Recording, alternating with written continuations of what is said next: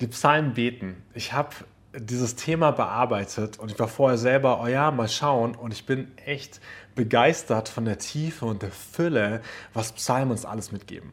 Hast du mal versucht, die Psalmen, Psalm 100, äh, Psalm 1 bis 150 an einem Stück durchzulesen? Wenn du das mal versucht hast, dann ging es dir vielleicht so wie mir. Und zwar bist du vielleicht kläglich gescheitert, weil die lassen sich nicht einfach am Stück einmal durchlesen, so wie andere biblische Bücher oder wie andere Romane oder sowas. Die sind so intensiv, so voller Leben und so voller Vielfalt, die entdeckt werden will, so viele Schätze, die gehoben werden können. Das geht gar nicht, die einmal am Stück nur durchzulesen wie eine Geschichte. Poesie ist in der Lage, zum Herzen unserer Beziehung mit Gott durchzudringen. Und das spüren wir. Wir lesen Psalmen und dann kommen wir an diese Momente, wo wir spüren, oh, da wird was wach in uns, da wird was irritiert, da passiert was, da kommen wir zum Herzen unserer Beziehung mit Gott. Und wir haben eine richtig hohe Dichte in jedem einzelnen Psalm, fast in jeden zwei, drei Versen, weil diese Poesie, die wir hier finden, in der Lage ist, durch die Parallelismen, die benutzt werden und durch die ganzen Metaphern und die Bildsprache, die verwendet werden, mit einem minimalen ähm, oder mit wenigen Dingen, mit minimalem Umfang maximal viel oder eine große Fülle und Dichte an Sachen zum Ausdruck zu bringen. Die Bilder und die Metaphern, die äh, Parallelismen, die folgen Schlag auf Schlag und die korrigieren sich gegenseitig, die ergänzen sich, die verleihen einander Nachdruck und all das spürt man intuitiv beim Lesen. Und das Besondere bei dieser Poesie ist, sie gibt Raum und Offenheit, selber zu denken und zu interpretieren und diesen Raum mit Bedeutung mit, oder mit Deutung zu füllen, also Transferleistung zu machen. Man liest davon, wie jemand irgendwie von seinen Feinden umzingelt wird und irgendwie bedrängt wird und man fängt ganz schnell an, selber zu überlegen, okay, was sind die Dinge, die mich gerade bedrängen? Wo fühlt es sich so an, als wären mir Feinde gegenüber? Und man kommt direkt in so einen persönlichen ähm, Transfer rein. Und dann gibt es die Ebene, wenn ich mich dann mehr damit beschäftige und in eine Analyse gehe, ein bisschen tiefer gucke, welche Worte werden benutzt und wie ist der Psalm aufgebaut oder sowas, dann bringt mir diese Analyse einen noch tieferen Blick in die Wirklichkeit. Und es ist echt so, jeder Psalm eröffnet das Tor zu einer eigenen Welt, zu einer eigenen Fülle an Gedanken und Wahrheiten. Ich fand das voll spannend, als ich mich mit diesem Thema jetzt auseinandergesetzt habe. Ich habe heute übrigens ein bisschen mehr Notizen, deswegen bleibe ich auch ein bisschen näher direkt da dran. Bin ich darauf gestoßen, dass manche Leute sagen, die Psalmen, die benutzen Poesie, weil Poesie vielleicht das einzige oder eine Möglichkeit ist, um gewisser Fülle an Erfahrungen Ausdruck zu verleihen. Also nach dem Motto, Prosa-Texte, also rein erzählerische Texte, kommen gar nicht ran an diese Möglichkeit, die Dinge zum Ausdruck zu bringen, die oft das Tiefste und das Höchste unserer Erfahrungswelt reflektieren. Es gibt Leute, die sagen, dass nicht nur, weil Poesie wird ja nicht nur im Psalm benutzt, sondern auch in vielen anderen Stellen im Alten Testament und im Neuen Testament. Es gibt ähm, Leute, die sagen, manche Themenfelder, bewegen die Schriftsteller der Bibel dazu, auf Poesie zu switchen, weil nur die die Größe und Herrlichkeit und Majestät des Inhaltes in der Lage sind, adäquat zu beschreiben. Ja, da muss zum Beispiel dran denken an den Christushymnus von Paulus in Philippa 2, wo es darum geht, dass er sich erniedrigt hat und alle Herrlichkeit abgelegt hat und sich noch weiter gedemütigt hat und sich sogar irgendwie hat machen lassen zum, zum Sträfling. Ich habe gerade die Worte nicht parat, aber diese Erniedrigung von Christus und du hast das Gefühl, da, da, da kommt dir eine Fülle an Poesie entgegen, die das noch auf ein tieferes Level bringt. Oder Kolosser 1, Verse 15 bis 20, wo es darum geht, dass alles zu ihm und für ihn, für ihn geschaffen ist. Und das spürst du auch in diesen Texten. Es ist wie, als wird der Inhalt den Verfasser dazu drängen, Poesie zu benutzen. Dazu ein, äh, dazu ein Zeugnis, dazu ein Zitat. Die Schrift trägt reichlich Zeugnis, dass es Gottes Volk durch die Zeitalter hinweg bewusst war, dass nur Poesie möglich, dass es nur Poesie möglich ist, adäquat ihre höchsten und tiefsten Erlebnisse mit Gott in dieser Welt auszudrücken. Und deshalb, weil Poesie diese Power hat, ist das Verstehen von biblischer Poesie nicht nur eine technische Übung, sondern eine Möglichkeit, die geistliche Tiefe dieser Texte zu erfassen, welche uns oft mehr bedeuten als es einfache Prosa jemals könnte. Ein kleiner Überblick über die Psalmen. Ich bin auch darüber gestolpert, dass mehrere Autoren den Vergleich gezogen haben, zu sagen, wir haben fünf Bücher Mose, durch die uns Gott den Blick eröffnet, dass er Beziehung haben will mit uns und mit der Menschheit. Und dann haben wir die fünf Bücher Davids, die uns die Antwort eröffnen, zu Gott hin, mit ihm in Beziehung zu sein, ein lebendiges Volk vor ihm zu sein.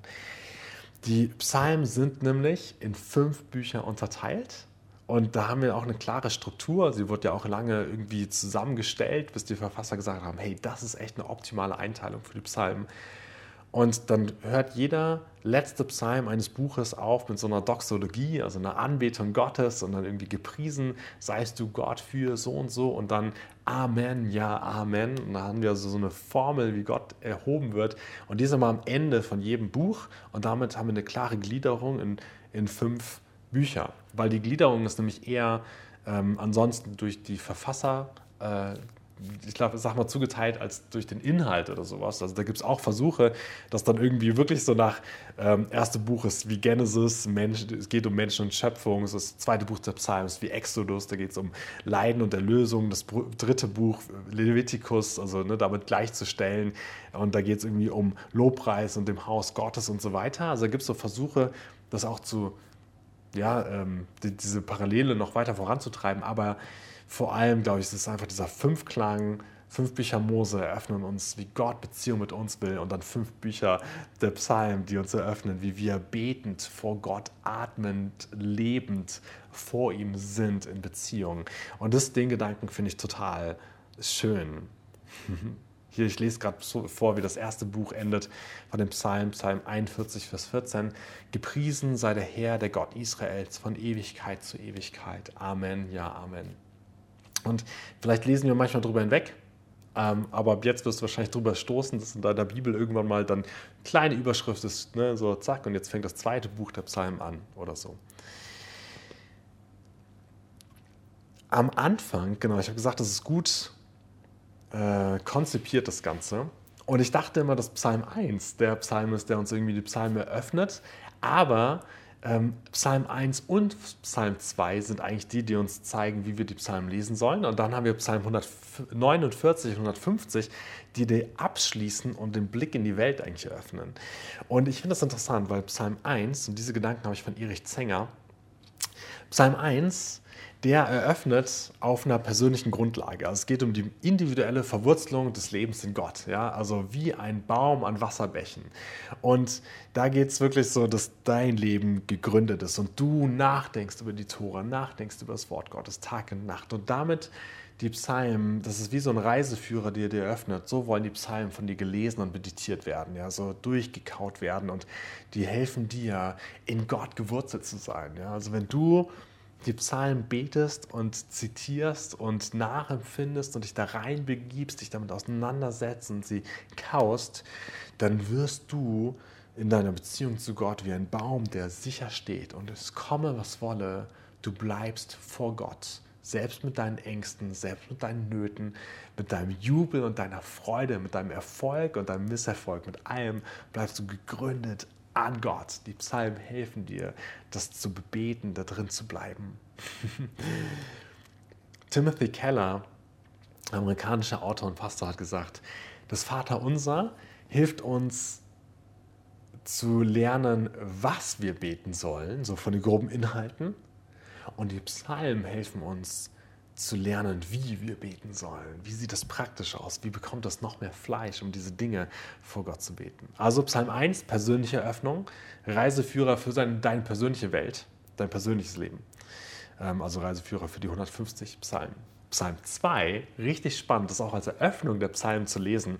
Und da geht es nämlich darum, dass geworben wird darum, dass wir nicht nur als Individuum, sondern als Gesellschaft uns orientieren am Wort Gottes. Und nicht nur am Wort Gottes, sondern auch am Herrscher, am Gott, dem Herrscher, an der, am, am Messias. Ja, da ist die Messias-Hoffnung.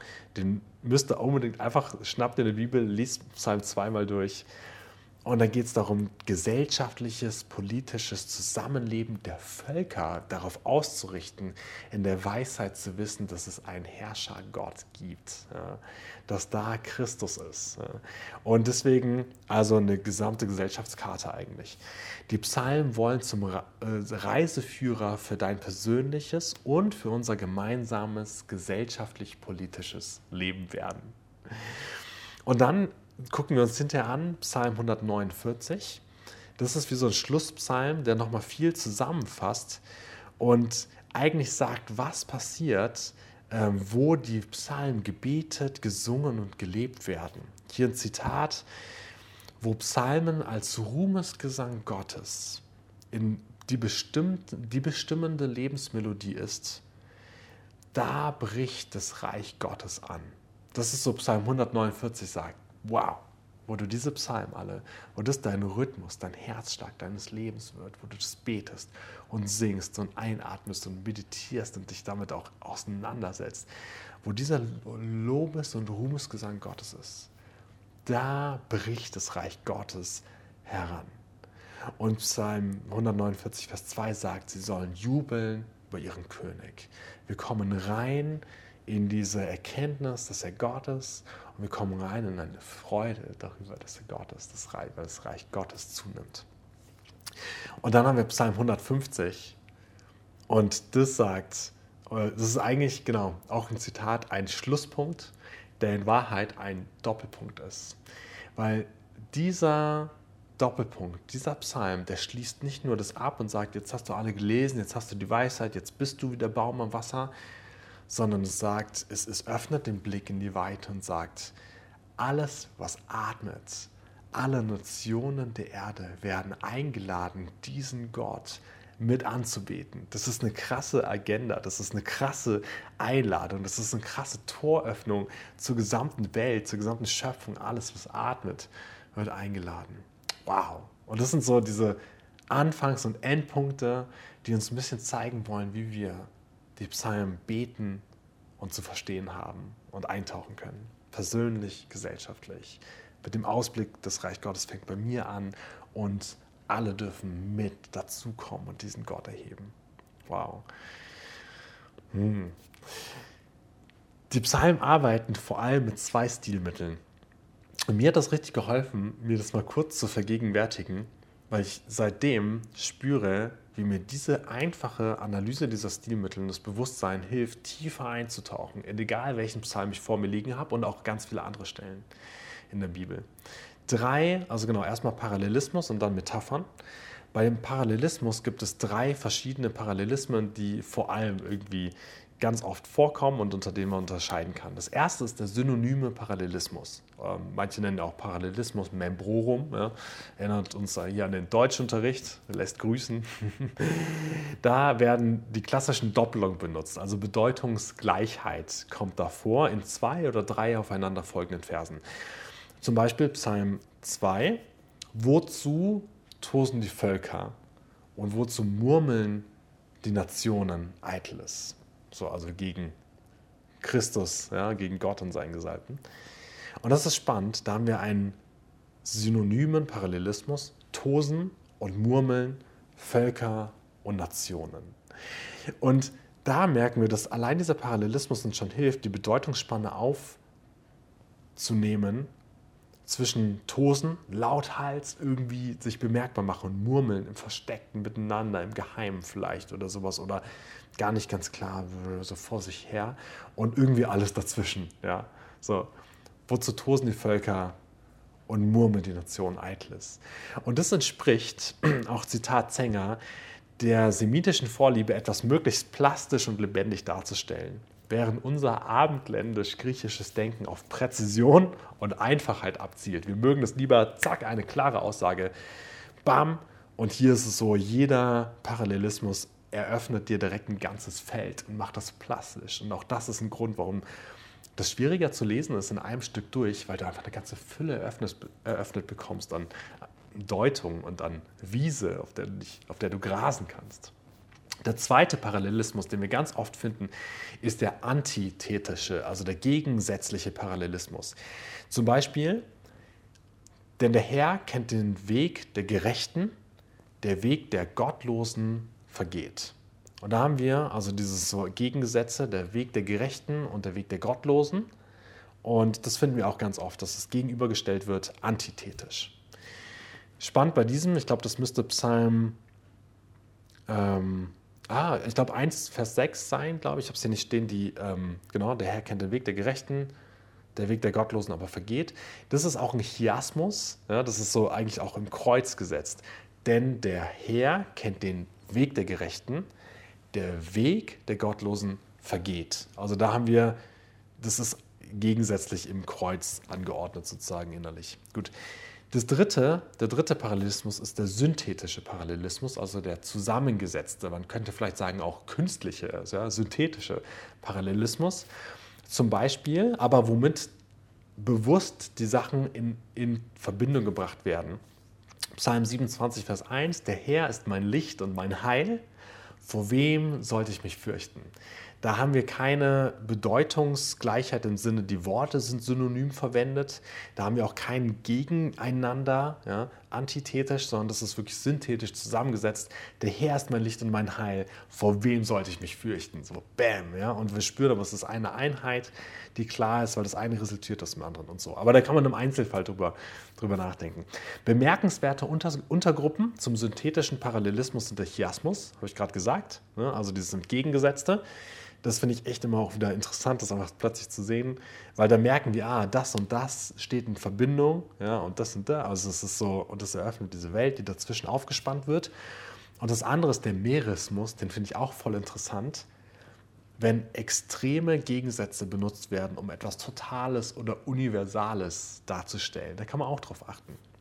Als Beispiel Psalm 95, Vers 4, da heißt es, in seiner Hand sind die Tiefen der Erde und die Höhen der Berge sind auch seins. Übrigens auch wieder ein Chiasmus. Ja? Also in seiner Hand sind die Tiefen der Erde, die Höhen der Berge sind auch seins. Ne? Da ist seine Hand und da sind die Berge und die Tiefen, Chiasmus. Und das ist auf der horizontalen Ebene, benutzt das, äh, horizontalen, ähm, äh, auf, doch auf der horizontalen Ebene benutzt das wirklich dieses so, boah, die Tiefen äh, Tiefen und bis zu den Bergen, bis zu den Spitzen, bis zu den Höhen. Also dieses allumfassende, diese total extremen Gegensätze. Und das gleiche benutzt auch der Vers danach, Vers 5. Sein ist das Meer, er hat es ja gemacht, und das Trockene, seine Hände haben es gebildet. Also auch wieder Land und Meer. Ja, auch das wieder die totalen Gegensätze, die totale Fülle, auch das hat er gemacht. Und du liest diese beiden Verse und merkst, wow, alles ist in Gottes Hand. Alles. Auch mein Leben, was sich irgendwo da drin widerspiegelt, zwischen den Berggipfeln und den Tälern, zwischen dem äh, Wasser, dem Meer und dem Land. Und da alles hat er gemacht und auch mein Leben ist da irgendwo drin. So, wow, Gott, du hast alles in der Hand. Das ist dieser Effekt, den das, der Merismus da mit sich bringt. Und das ist eigentlich auch das, was vorangestellt ist in Vers 3. Und dann dachte ich so, oh, was passiert denn davor? Ne? Und dann so, ein großer Gott ist der Herr, ein großer König über alle Götter. So, wow, alles, seine Hoheit über allem. Und genau, und zack, zack, zack. Und das wird in diesen Bildern benutzt. Gut, ähm, alle Parallelismen und so weiter, die, äh, diese ganze Poesie, die, die benutzt letztendlich vier Elemente.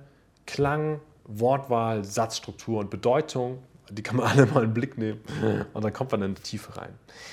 Und diese Parallelismusstruktur, die uns begleitet durch die Psalmen, die ist eigentlich wie eine Grundbewegung, ja, so ein Grundvibe durch die Psalmen durch. Und da sagt Sänger, das passt sich dem ruhigen Tempo des menschlichen Atmens an. Es ist wie ein sprechendes Atmen vor Gott und in Gemeinschaft. Es ist ein Lebensrhythmus. Es ist ein Nicht-Tot-Sein, sondern mit allen Belangen vor Gott atmen und mit ihm sein und in ihm sein. Wow, finde ich so, ein, so einen schönen Gedanken. Neben diesen Parallelismen die wir ganz viel haben, gibt es, wird halt auch viel mit Rhythmus und mit äh, Metrum gearbeitet. Ich kann das jetzt dir nicht genau erklären, was Metrum ist. Ich, ich habe es umschrieben als regelmäßiges Betonungsmuster. Ich kann dir das auch nicht vorspielen, weil ich habe gerade keine Audioaufnahmen von König David da. Aber man geht davon aus, dass es auch so Betonungsmuster gibt, so eine Art Taktrate, die da drin ist. Ähm, und auch die wird benutzt. Ich gehe hier mal kurz raus in die Klagelieder ähm, in Klagelieder 1, Vers 13 gibt es nämlich ein Beispiel, was ich super krass fand, um mal diese Tiefe von Poesie auch noch mehr zu begreifen. Ich lese kurz einmal vor, dann erläutere ich und dann nehme ich dich mit rein, was, wie krass das ist. Aus der Höhe sandte er Feuer in meine Gebeine und zertrat sie. Er spannte ein Netz für meine Füße, zwang mich zur Umkehr. Du hast eine Zeile, die länger ist und dann eine kürzere mehr Metrum, mehr Takt ja, und dann weniger. Das ist wie, als würde der Verfasser das benutzen, um zum Ausdruck zu bringen, dass seine Kraft versiegt. Aus der Höhe sandte er Feuer in meine Gebeine und zertrat sie.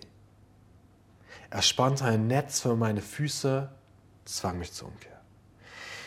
Wie als hätte der Schreiber dabei nicht mal genug Kraft in sich, um zwei gleich starke gegenüberliegende Verse im Parallelismus zu binden, äh, zu, zu formulieren. So, boah, da fehlt die Kraft. Und da wird mit so viel zwischen den Zeilen ausgedrückt von diesem, wie muss er sich gefühlt haben. Die Kraft versiegt. Boah. Also das ist krass, was da alles drinstecken kann. Neben den Parallelismen haben wir auch die oder neben den Parallelismen ist vor allem die Bildsprache das zentrale Ding, wie die Psalmen wirken und arbeiten und uns ihre Welt eröffnen und Erfahrungen über Gott und das Leben ähm, in eine Fülle bringen. Wir haben zum Beispiel grundlegende Bilder wie Gott ist der gute Hirte oder irritierende Bilder wie Gott wird mit einer Motte verglichen. Aha, ja, Psalm 39, Vers 12. Ähm, und diese Bilder eröffnen total viel.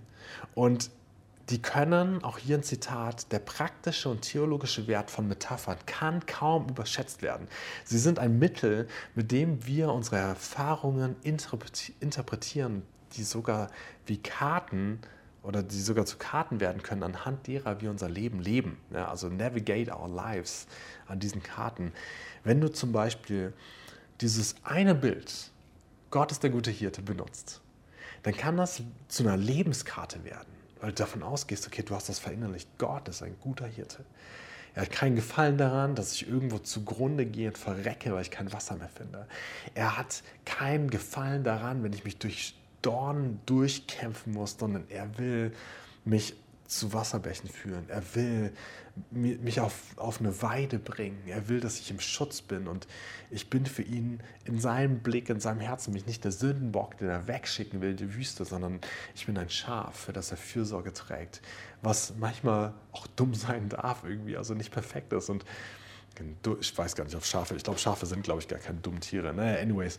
Ähm, ich bin für ihn kostbar und er will, dass ich auf einer Weide bin und dass ich lebe. Und wenn mir dieses Bild von Gott das in mir Gestalt nimmt, in meinem Herzen und meinem Geist, dann kann das zu meiner Lebenskarte werden, weil ich damit an Gott dranbleibe und sage, du bist der gute Hirte und ich richte mein Leben danach aus, was er sagt, weil ich ihm vertraue. Ja? Und ich richte danach aus, was er sagt, weil ich glaube, dass er weiß, wo die grünen Wiesen sind für mein Leben. Und wenn Dornenbüsche kommen, durch die ich mich durchkämpfen muss und meine Wolle dran hängen bleibt, dann weiß ich, da ist ein Gott, der will mich da rausziehen. Ja? So, selbst wenn ich mich als Schaf in eine blöde Situation navigiert habe, mein Hirte lässt mich nicht einfach da nach dem Motto, ja, muss jetzt selber gucken, sondern er will mich wieder zurückholen zur Weide. So, genau, es kann eine Lebenskarte werden. Ein Bild. Krass. Und deswegen ist es cool, sich anzugucken, woher stammen die Bilder? Sind es Landschaftsbilder? Aus welchem Arbeitskontext ist das? Wie ging es den Menschen damals? Ja, also wenn Psalm 39 gesagt wird, dass die Schönheit zergeht, wie die, oder Gott die Schönheit zergehen, vergehen lässt, in, in diesem Kontext ist mir gerade nicht ganz klar, wie die Motten den Teppich zerfressen, dann ist es so, okay, wie war das denn damals für die, wenn ein Teppich von Motten zerfressen wurde? So, die konnten nicht kurz in den Baumarkt fahren, Insektenspray kaufen. Ähm, wahrscheinlich waren die Häuser nicht so dicht, dass da eh nicht die ganze Zeit irgendwas reinkrabbeln konnte. Ja? Ich mache das Fenster einfach zu, zack. Ähm, so, wie, wie, kostbar war denn ein Teppich? Wo kam der her? Wer hat den gewebt? Wie, weiß nicht, ja. Also diese so, welche Funktion hatte der da, vielleicht auf dem Boden das warm, gemütlich zu machen, keine Ahnung. Also dieses, genau, und was passiert? Ähm, wie, sich reinzubegeben in diese Lebenswelt damals. Und das kann das total fruchtbar machen. Genau. Ähm, ja, also das ist so das andere, was super viel Inhalt bringt. Und Vielleicht hier zum Stilistischen als Abschluss noch eine Unterscheidung, die Zenger vornimmt. Er sagt, also Erich Zenger, ne, ist ein katholischer Theologe, der, also ich, ich liebe Psalmauslegungen von ihm zu lesen, deswegen habe ich ganz, ganz viel von ihm dazu gelesen und ähm, dementsprechend ist hier auch viel reingeflossen. Und der unterscheidet zwischen rhetorischen Gedichten und poetischen Gedichten. So, hä, warte, was? Sind noch beides Gedichte? Ja, genau. Er sagt rhetorische Gedichte. Er meint zum Beispiel, Psalm 1 ist ein Psalm, der benutzt alles stilistische, das gesamte stilistische Repertoire, um richtig gezielt, bewusst einen Inhalt zu übermitteln, der meditativ, pastoral, sozialkritisch, total fein aufeinander abgestimmt, total weise und gut durchkonstruiert, um möglichst gezielt einen Punkt zu landen, ja, so Leben ist in Gott zu finden. Okay, und das ist wow, auf einer Meisterklasse hatte dieser Psalm das auch geschafft. So ein bisschen konstruierter in dem Sinne. Und dann sagt er, für ihn gibt es andere Gedichte, die sind eher poetisch, sage ich mal, wirklich entstanden, wo er sagt, da, da, war nicht die sprachliche Bearbeitung im Vordergrund, sondern du hast das Gefühl, da steigt aus der tiefen, aus dem tiefen Bewusstsein ähm, des Schreibers etwas hervor. Ja, er, er, zerrt, er nennt es, er zerrt von einem poetischen Einfall oder vielleicht könnte man auch sagen, von einem prophetischen ähm, äh, Blick ja, zerrt er und er bringt es einfach, das sprudelt raus aus seiner Seele. Ja, das ist intuitiv, spontan. Diese Psalmen lösen seelisches Staunen aus, sagt Sänger. Es strahlt bildlich, rhythmisch, logoshaft, energetisch. Und für ihn ist Psalm 23 so einer, der so, wusch, boah, da ist es rausgeströmt aus einer tiefen Bewusstseinsebene des Schreibers. Ähm, nicht konstruiert, sondern wusch, das steckt in mir drin. So habe ich Gott erlebt und so ist er. Und sogar im Angesicht meiner Feinde deckt er einen Tisch und lässt meinen Becher überfließen. Gott, so habe ich dich erlebt.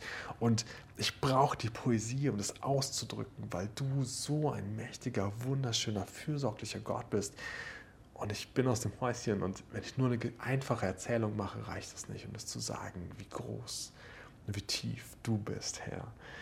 Ich finde Psalm 22, der davor, den finde ich so einer, der so, wusch, der, den Jesus zitiert hat am Kreuz. Mein Gott, mein Gott, warum hast du mich verlassen? Und der uns dann reinnimmt in eine tiefe Bedrängnis. Und dann aber auch in dieses, boah Gott, also in so viele Wahrheiten über Gott, der so, du thronst doch im Lobpreis deines Volkes und trotzdem fühle ich mich hier irgendwo verlassen und ganz viele Dinge mit reinbringt und dann im letzten Drittel auch, auch so viel Verheißung eröffnet, so weil du den Lobpreis bereitest von einem Volk, was erst noch geboren werden wird und so viel Hoffnung, so viel Perspektive, so intuitiv, so prophetisch. Ja, vielleicht gerade deshalb hat Jesus den auch angefangen zu zitieren am, am Kreuz. Ja. Wow, also genau. Das finde ich spannend, diese Unterscheidung auch irgendwie. Fand ich cool. Genau. Psalm beten, das Tor zu einer anderen Welt. Ich ratter kurz durch vier Dimensionen durch. Die eine Dimension, welches Tor uns geöffnet wird, ist zum Alten Testament und zum Volk Israel. Wir kommen rein in eine Abfassungszeit, die 3000 Jahre vor uns liegt, bis, keine Ahnung, also rundum, ne? irgendwo ein paar hundert Jahre davor, ein paar hundert Jahre danach und so weiter, weil die meisten Leute, David, Asaf, ähm, die Korachiter, das, die hatten ganz viel alle so mit dem Tempel zu tun, ja, mit dem ersten Tempel, aber wir haben auch so ein bisschen davor, danach, bestimmt auch Exilzeit und so, genau. Also ja, aber anyways, Abfassungszeit, Altes Testament, die Verfasser, die Bilder, die Metaphern, das ist alles aus dieser Zeit. Ganz, ganz viel, das, was uns mit dem Tempel verbindet und mit, einem, mit diesem Volk in dem unser Christentum verwurzelt und verwoben und verbunden ist und wir öffnen, diese Dimension da rein wird uns geöffnet, ist, lässt dich diese Psalm, ob du das weißt oder nicht, verbinden dich mit dem Volk Israel in eine besondere Art und Weise, weil dieser Psalm das Volk durchgetragen haben durch die schwersten Stunden ihrer Geschichte. Jesus als Jude betet Psalm 22 und er sagt, diese, er findet vielleicht gerade keine eigenen Worte und sagt, mein Gott, mein Gott, warum hast du mich verlassen? Psalm 22, er benutzt die Worte. Es trägt ihn durch, durch diese dunkle Stunde. Und weiß nicht, wie viele Juden vielleicht in KZs ja, ähm, in unserem Land oder wo auch durch diese Psalmen mitzitiert haben, durchgetragen haben. Zenger sagt, durch einen Feuersturm der Geschichte, wo es schwierig war für dieses Volk. Und deswegen bringt uns diese Psalmen zu zitieren automatisch in eine besondere Verbindung mit dem Volk Israel. Das finde ich einfach nur, weil das so, pff, wow, hm, okay, das ist gut als Christen, sich das bewusst zu sein. Ja?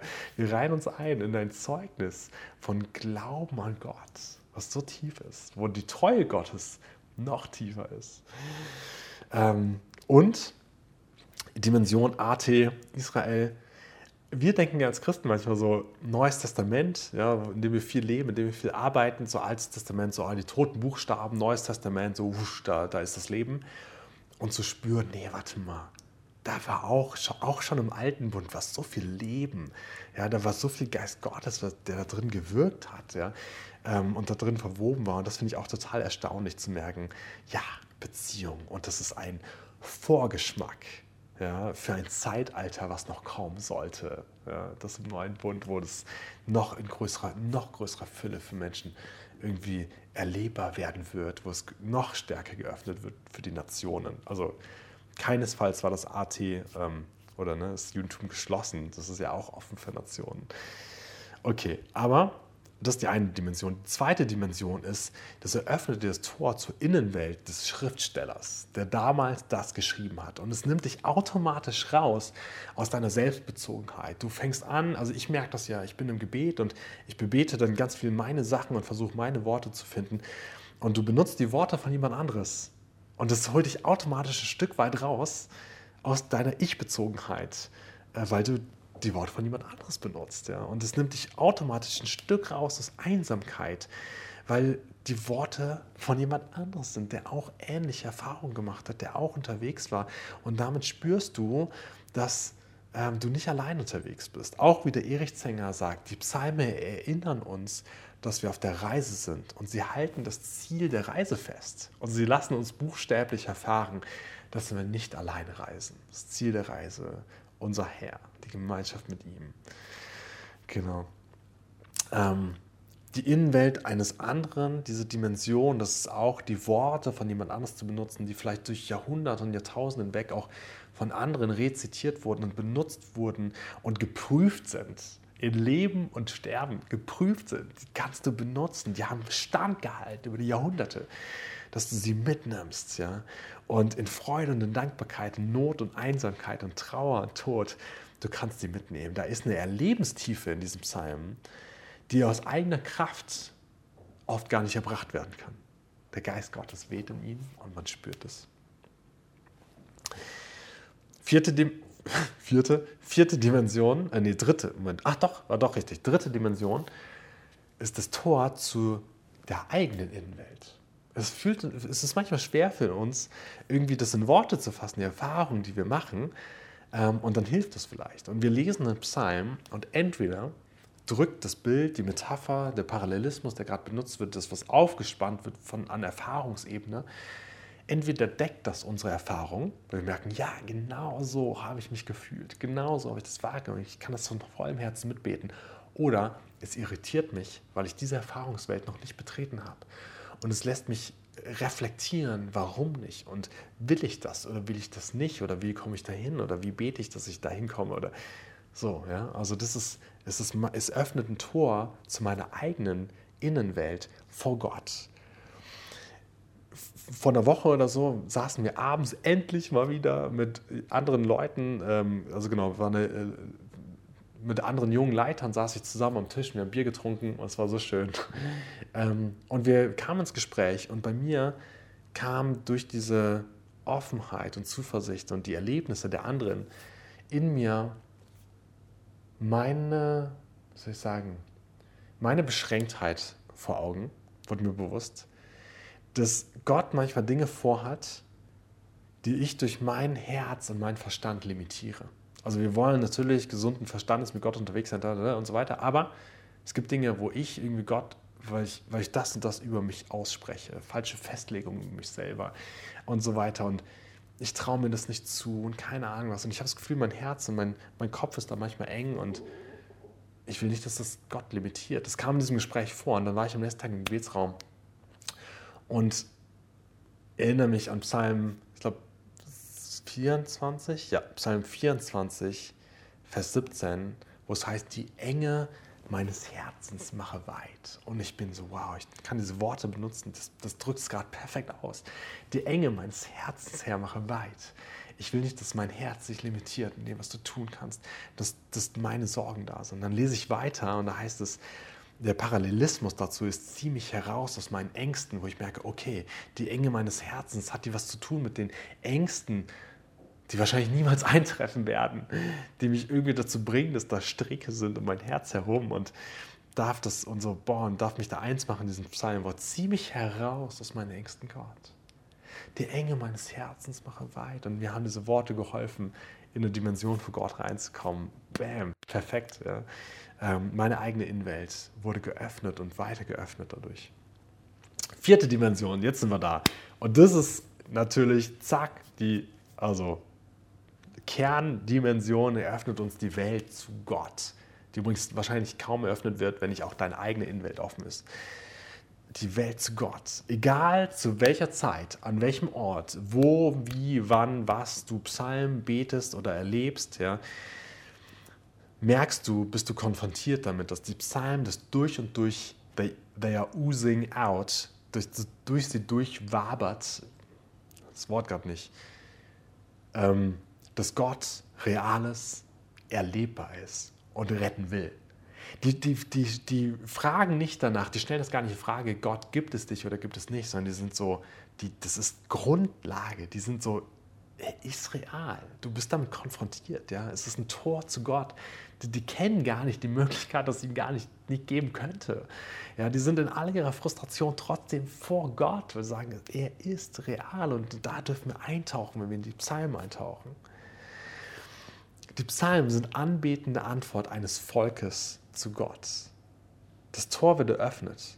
Gott hat sich nicht ein stummes Objekt irgendwie bestellt, was ihn irgendwie still Opfer bringt, sondern ein lebendiges Volk, das in allen Emotionen vor ihm ist und ihm gegenüber wird. Und sogar, die haben ja keine Scheu, die, die Leute die, in der Psalm, die haben ja keine Scheu davor, ihre Innenwelt echt zu öffnen von Gott und Masken abzulegen. Ich weiß nicht, in was für einem Umfeld du groß geworden bist. Ähm, ich weiß nicht, ob das für dich erlaubt war, Gott auch irgendwie vor Gott zornig zu sein oder Gott auch mal sogar anzuklagen oder vor Gott echt auszusprechen, was du über andere denkst. Oh, pass auf, in welcher Gruppe du das machst oder vielleicht lieber alleine, aber, aber vor Gott die Dinge richtig zu benennen und richtig klar zu sein. Ja? ähm, und Masken abzulegen. Nach dem Motto, das Tiefe, was in meinem Herzen schlummerte. So das, wo wirklich da echt die Substanz dran ist, ja, wo der Hase begraben liegt. Das rauszulassen von Gott, zu sagen, Herr, das ist das Ding. Ich komme nicht klar damit. Warum hast du das gemacht? Oder warum die Person oder da oder da und du bringst es raus oder du sagst oder Herr, ich schäme mich in meinem Innern für das oder für das und du breitest das aus. Die sind erbarmungslos ehrlich, diese Psalmen vor Gott. Und das ist eine gesunde Art und Weise zu beten. Ja? Nochmal Timothy Keller, die Psalmen bringen uns bei, wie wir beten, ehrlich beten. Barbara Necker hat dazu eine Lehre, sehr, Lehr Lehrserie gemacht. Echt zu sein, Masken ablegen, weil erst dann ohne Maske werden wir auch wirklich Angesicht zu Angesicht gegenüber Gottes. Und das will Gott haben, dass wir ihm gegenüber werden. Immer in dem Bewusstsein, er ist Herr und wir sind es nicht, aber echt vor ihm zu sein. Wow. Die Psalmen bringen unser Inneres betend, atmend in Verbindung mit Gott. Sie bringen unsere Hoffnung, also bringen uns Hoffnung auf Jesus Herrschaft, ja, die Herrschaft des Messias. Scham, Anklage, Wunsch nach Rechtfertigung, also Sachen dürfen drin sein. Sogar der Wunsch nach Rache darf drin sein. Ja? Zenger arbeitet es heraus, wie er sagt, hey, der Gott der Rache ist nicht nur ein Thema vom Alten Testament. Es ist nicht so, Altes Testament Gott der Rache, Neues Testament Gott der Liebe. Nee, beides in beiden Testamenten. Ja? Ähm, er sagt, da dürfen wir gar nicht erst anfangen, falsche Dinge abzuschneiden und irgendwie. Ähm, führe ich jetzt nicht weiter aus wegen der Zeit, aber das ist auch gut, ja, dem Richter Gott Dinge hinzulegen, die wir unfair finden. Weil die Psalmen nicht beschönigend drüber bügeln und sagen, ja, und jetzt, jetzt musst du ablegen und lieb sein und so. Nee, Gott ist nicht neutral, wenn es um Unrecht und Leid in dieser Welt geht. Und es ist wichtig, die Dinge Gott in die Hände zu legen, damit nicht die Sachen bei uns bleiben und unsere Hände vielleicht irgendwann zu schlechten Taten führen. Es ist Psychohygiene at its best. Ja, dass wir vor Gott die Dinge hinlegen und damit in der gesunden Bindung auch mit Gott bleiben. Dass wir nicht ein ambivalentes Verhältnis kriegen, weil wir manche Dinge verstecken vor ihm und manche aber bei ihm lassen und so weiter. Ja gut. Bindungstheorien, da gibt es auch diese verschiedenen Möglichkeiten, wie, mit, äh, wie Bindung gesund aussieht. Und wenn wir es nicht zulassen, ja, im Gebet Dinge anzusprechen, die irgendwie uns so tief umhertreiben, dann ist das nicht gesund. Ängste, Aggression, Verletztheit zu verdrängen, auch vor Gott ist nicht richtig. Das zu benennen, ist ein Weg zur Heilung und zur Besserung. Wow, yes. Wenn du es schaffst, deine Wut, deine Frustration zu benennen, dann ist das auch ein echter Zeichen von Lebenswille. Wenn du sagst, das interessiert eh keinen mehr, dann ist das schon, boah, da kannst du einpacken, dass ja eigentlich der Lebensmut schon versiegt. Aber wenn du es schaffst, es vor Gott zu bringen, zu sagen, Herr, aber wenn du es ihm formulieren kannst, dann ist auch ein Zeichen von Lebenswille da. So, pff, ich habe noch nicht aufgegeben. Auch du hast mich noch nicht aufgegeben. Ich bleibe vor dir. Ich bin jetzt so irgendwie auch manchmal in diesen Tiefen drin, aber du hast ja auch Staunen über Gott. Ja, aber das, na, das habt ihr gemerkt, das kam auch drin vor. genau, ich schließe ab mit vier Gedanken, die ich nicht genau wusste, wo ich die jetzt reinpacken sollte. Erstens, Zenger sagt, Zenger, ja, ihr merkt, also ich habe auch aus anderen New Bible Commentary und andere Sachen auch gelesen, aber genau, von ihm eben viel. Er sagt, Psalmen sind prophetisches und apostolisches Gebet zugleich. Also prophetisch, das umschreibe ich mal mit die Wahrheit Gottes ausrufend. Und apostolisches Gebet, vielleicht die sind gestalterische, verändernde Kraft vor Gott. Also Psalmen sind prophetisches und apostolisches Gebet zugleich. Sie versetzen den Beter in die lebenswichtige Spannung zwischen Mystik und Politik, von Kontemplation und Kampf. In Gott versinken, in ihm sein, in dem Ruhen und Aufstehen für die Dinge, die wir verändert sehen wollen, für die Dinge, wo wir Gottes Wahrheit darüber proklamieren und ausbeten dürfen. Zweiter Gedanke, ich habe immer schöne Vierklänge heute hier. Zweiter mit dem Psalm haben über Jahrhunderte hinweg Menschen das Leben und den Tod bestanden. Drittens, die Psalmen bewahren uns davor, in unserem Beten kleinkariert und steril zu werden. Sie sind eine Gabe Gottes, um echt beten zu lernen. Amen, sagt Sänger. Und von Bonhoeffer kommt es, um mit einem erfüllten oder einem leeren Herzen den Weg zu Gott zu finden. Dazu helfen die Psalmen, erfüllt oder leer. Sie helfen dir, zu Gott zu kommen. Und Abschluss, viertens Abschlussgedanke. Mit dem Psalm der Bibel ist es wie mit dem Brot. das kennt ihr vielleicht. Mit Brot kann man, über Brot kann man diskutieren, man kann es analysieren, chemisch in seine Bestandteile auflösen. Doch nur dem, der das Brot isst, gibt und stärkt es das Leben. Wir können sie meditieren. Ja. Wir können aus der Tiefe mit dem Psalm schreien, Psalm 130. Wir können zu Gott aufschauen in der Höhe und seine Herrlichkeit bestaunen, Psalm 113. Das nimmt uns mit hinein. Vater im Himmel, ich danke dir für die Psalmen. Ich bete darum, dass ein paar dieser Gedanken im Leben der Hörer fruchtbar werden. Dass wir lernen, ein betendes, atmendes Volk vor dir zu sein. Dass wir in der Beziehung mit dir leben. Dass dein Weib, deine Bewegung, dein Leben, dein Herzschlag in uns drin sein darf und wir mit dir sein dürfen. Lass es fruchtbar werden. Lass die Psalmen in uns lebendig werden. Amen.